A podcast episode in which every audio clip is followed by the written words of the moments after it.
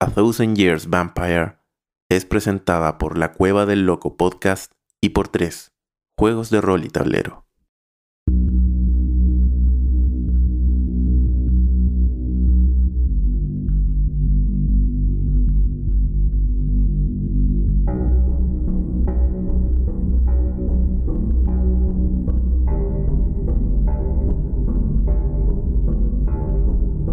Capítulo 2.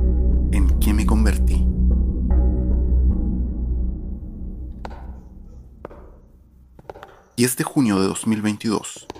...0037 horas... ...casa en los suburbios de Filadelfia... ...Pensilvania...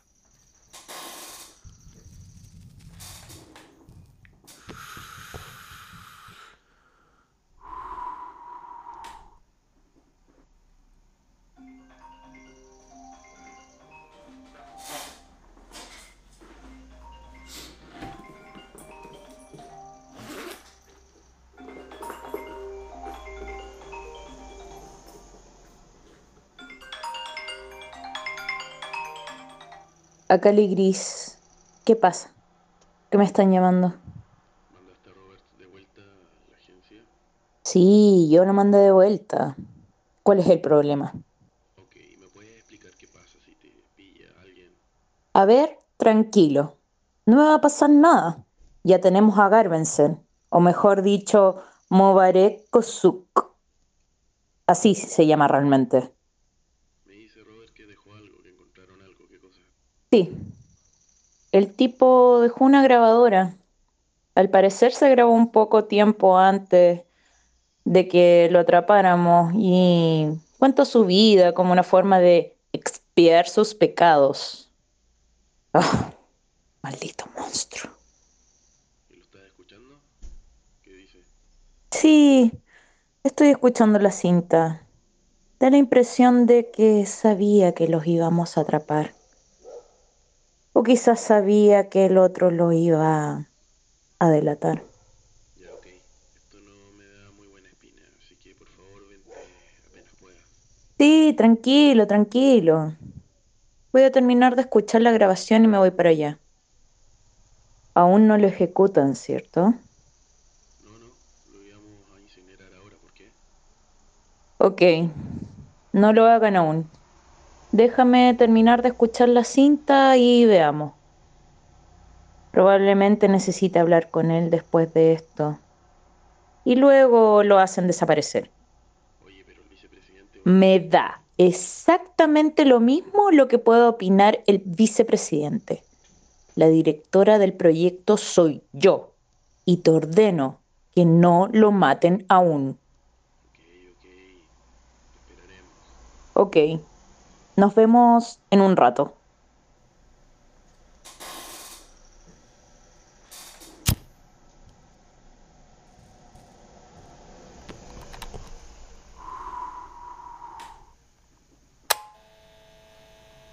Augustus Angelus.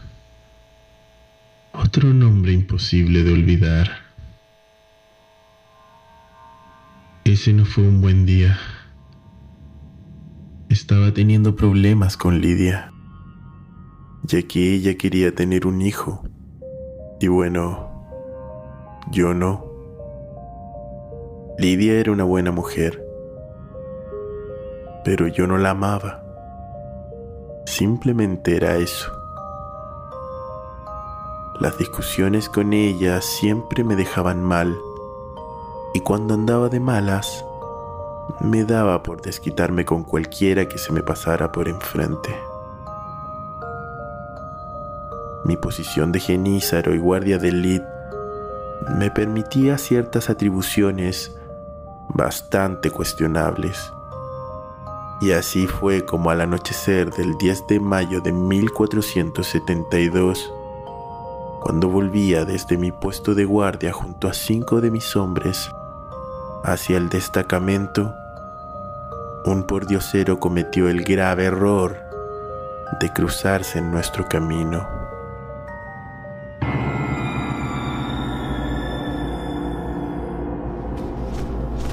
Le dimos un escarmiento a vista y paciencia de todo el pueblo.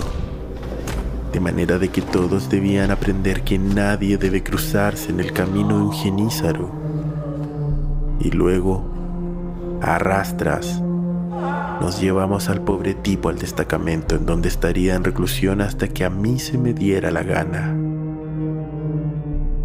Condujimos al tipo a la celda y lo dejé con mis hombres para que se divirtieran un poco más con él, mientras yo me cambiaba de ropa para luego irme a mi casa. Pero cuando volví, mis ojos no podían creer lo que veían. Era una masacre, una carnicería humana, sangre, vísceras, piel y huesos esparcidos por todo el lugar. Mis hombres habían sido destrozados por algún tipo de bestia. Me quedé completamente pasmado ante tal escena horrorosa, cuando de pronto alguien me sujetó por la espalda. Era el pordiosero pero tenía una fuerza increíblemente abrumadora. Yo no podía hacer absolutamente nada contra él. Comenzó a oler mi cuello y mientras lo hacía lentamente, recuerdo que me dijo, Mírame, mientras tus compañeros aún se arrastran como pérfidos gusanos que aplastan.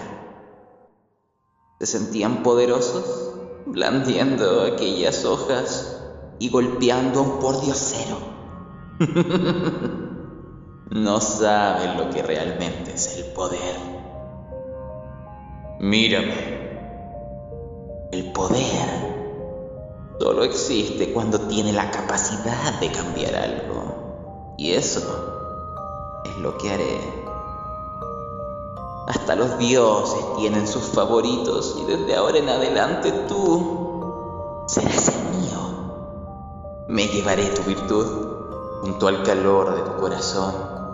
A cambio, te daré el poder de modificarlo todo, excepto a ti mismo. Mírame. Desde esta noche y por toda la eternidad dormirá con Satanás. El dolor que sentí luego de estas palabras fue indescriptible. Mi cuello era brutalmente desgarrado y el maldito comenzó a alimentarse de mí como si fuese una mísera bolsa de sangre. Luego, cuando ya no me quedaba absolutamente nada de fuerzas y mi visión se comenzaba a nublar, comencé a sentir un líquido viscoso y tibio sobre mis labios. No sabía lo que era, pero el sabor era extrañamente agradable. Era como sentir el mejor vino jamás bebido, el jarabe más dulce jamás hecho, un néctar de los dioses. Era como un beso de mi querido Tahir. Mi cuerpo se estremecía al beber semejante elixir. Comencé a recuperar mis fuerzas y cuando recuperé también mi conciencia, no lo podía creer. Estaba como un energúmeno bebiendo la sangre que brotaba de la muñeca del pordiosero. Rápidamente alejé su brazo de mi boca y él reía con malicia al verme tan asustado y abrumado dijo que se llamaba Augustus Angelus y de forma bastante burlesca me dijo que desde ahora podía llamarlo padre. Luego me tomó con fuerza y me lanzó dentro del calabozo en donde se suponía él debería estar, dejándome solo entre los cadáveres de mis amigos.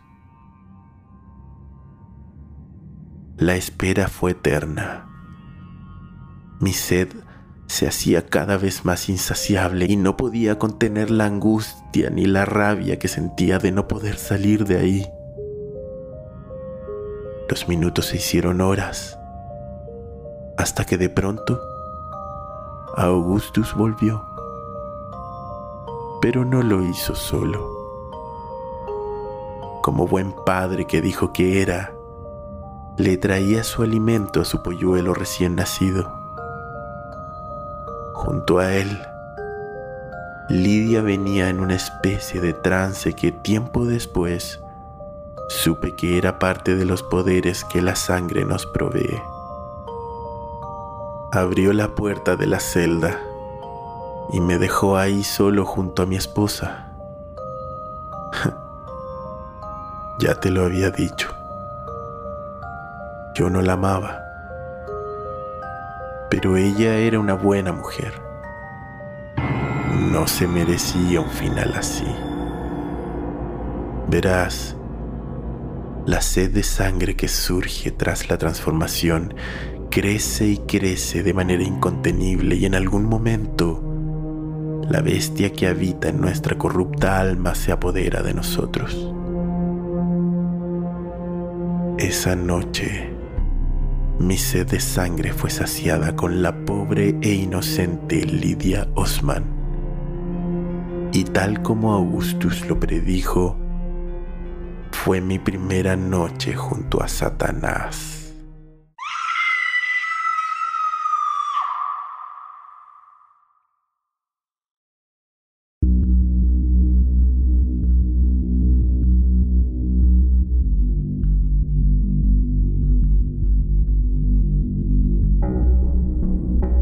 En el juego de rol en solitario A Thousand Years Old Vampire, escrito por Tim Hutchings.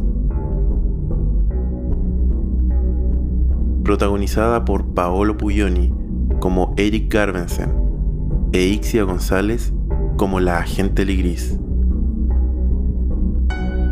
Voz en off, Juan Santapau. Con la participación especial de Pablo Molina, como Augustus Angelus.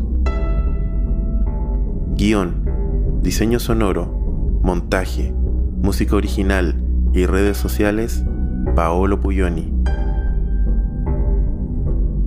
Una producción original de La Cueva del Loco Podcast.